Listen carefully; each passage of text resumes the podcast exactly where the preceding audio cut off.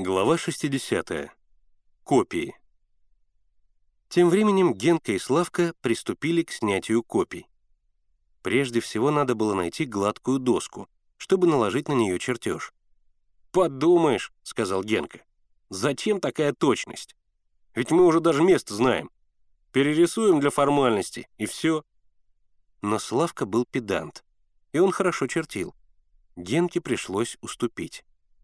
Гладкой доски они не нашли, зато отыскали картонную папку с надписью «Дело», положили ее на пень и укрепили по углам камнями. На папку положили чертеж, на чертеж — лист папиросной бумаги. Славка начал перечерчивать.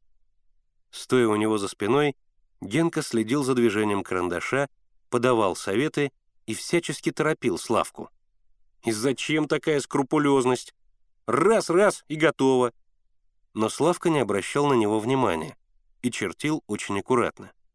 Когда он начал перечерчивать изображение бронзовой птицы, Генка сказал, «Зачем ты птицу перечерчиваешь? Она ровно ничего не обозначает». «Она нанесена? Значит, я ее должен перечертить», — ответил Славка, продолжая работать. А именно с птицей было больше всего возни. Остальное было просто — линии, углы, повороты, а птица на чертеже была изображена хотя и мелко, но очень тщательно. Точь в точь такая же, как и на помещичьем доме. «Знаешь, сколько ты с этой птицей провозишься?» — настаивал Генка. «И совершенно зря. Ведь она нарисована условно, просто как герб. А может быть и не условно. Говорю тебе, что условно. И незачем с ней возиться. Ведь мы уже и так все знаем». Но добросовестный Славка аккуратно перечерчивал птицу. «Делай, как знаешь», — проворчал Генка. «Но на чертеже, который ты будешь делать для меня, пожалуйста, не изображай. Не нужен мне этот орел». И он с большим неудовольствием следил за Славкиной работой. Возиться с орлом целый час, и это только на первом чертеже. Сколько же он со всеми тремя копиями прокопается? Наконец Славка перерисовал орла и начал заштриховывать его. «Зачем ты его заштриховываешь?» — разозлился Генка.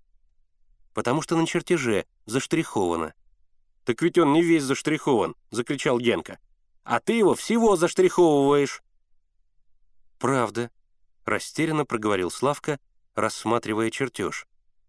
Действительно, у орла было заштриховано только туловище. Голова же была замазана сплошной черной краской, а лапы, наоборот, не закрашены и не заштрихованы. Это я из-за папиросной бумаги прошляпил. Плохо видно под ней», — огорченно проговорил Славка. «Придется перерисовывать».